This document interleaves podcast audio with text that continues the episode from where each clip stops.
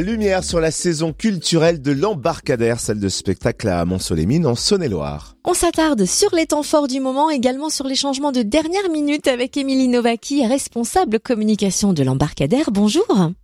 Bonjour. Alors on va d'abord évoquer le report du spectacle prévu initialement ce soir, une soirée chez Georges Sand. Quand et comment va se dérouler cette soirée finalement? Alors ce spectacle est en effet annulé et reporté le 26 novembre euh, dans le même lieu et à la, même horaire.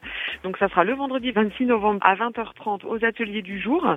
Et euh, bien évidemment, les personnes qui avaient déjà acheté des places pour ce, pour ce spectacle peuvent conserver leur place et pourront également se, se, se faire rembourser si cette nouvelle date ne leur convenait pas. Et est-ce qu'on peut en savoir plus sur le spectacle pour ceux qui se décident seulement maintenant?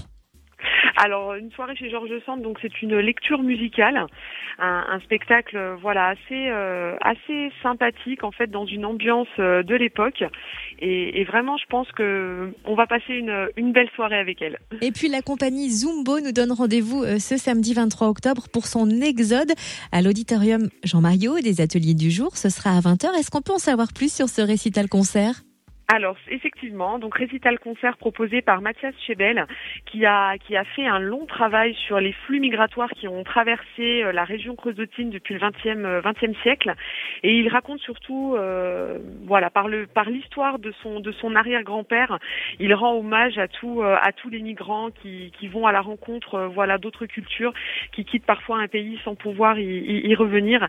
Et et il y aura du chant également avec des chansons dans toutes les langues, que ce soit euh, français, italien, portugais, arabe, grec.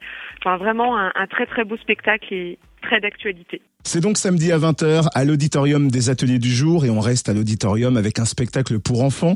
Ce lundi 25 octobre, Les étoiles d'araignée présenté par Caroline Demut. Spectacle pour enfants mais à partir de quel âge et à quoi s'attendre?